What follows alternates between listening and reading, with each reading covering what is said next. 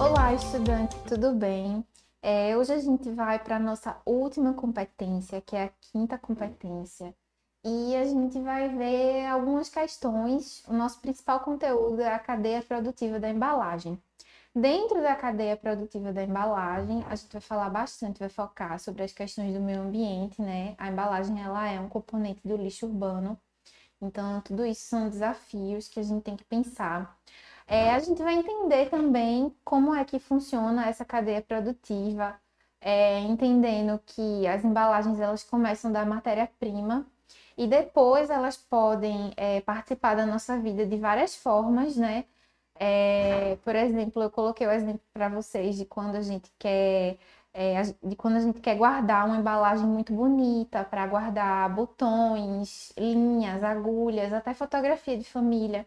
Então, tudo isso é uma coisa que está dentro da cadeia produtiva, né?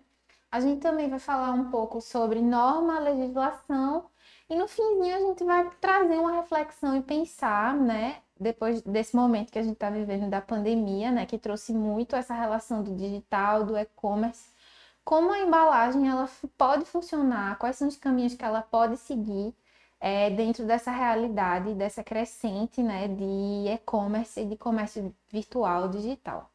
E é isso. Vocês curtam o canal do EducaPS, chamem os amigos para curtir e até a nossa próxima disciplina.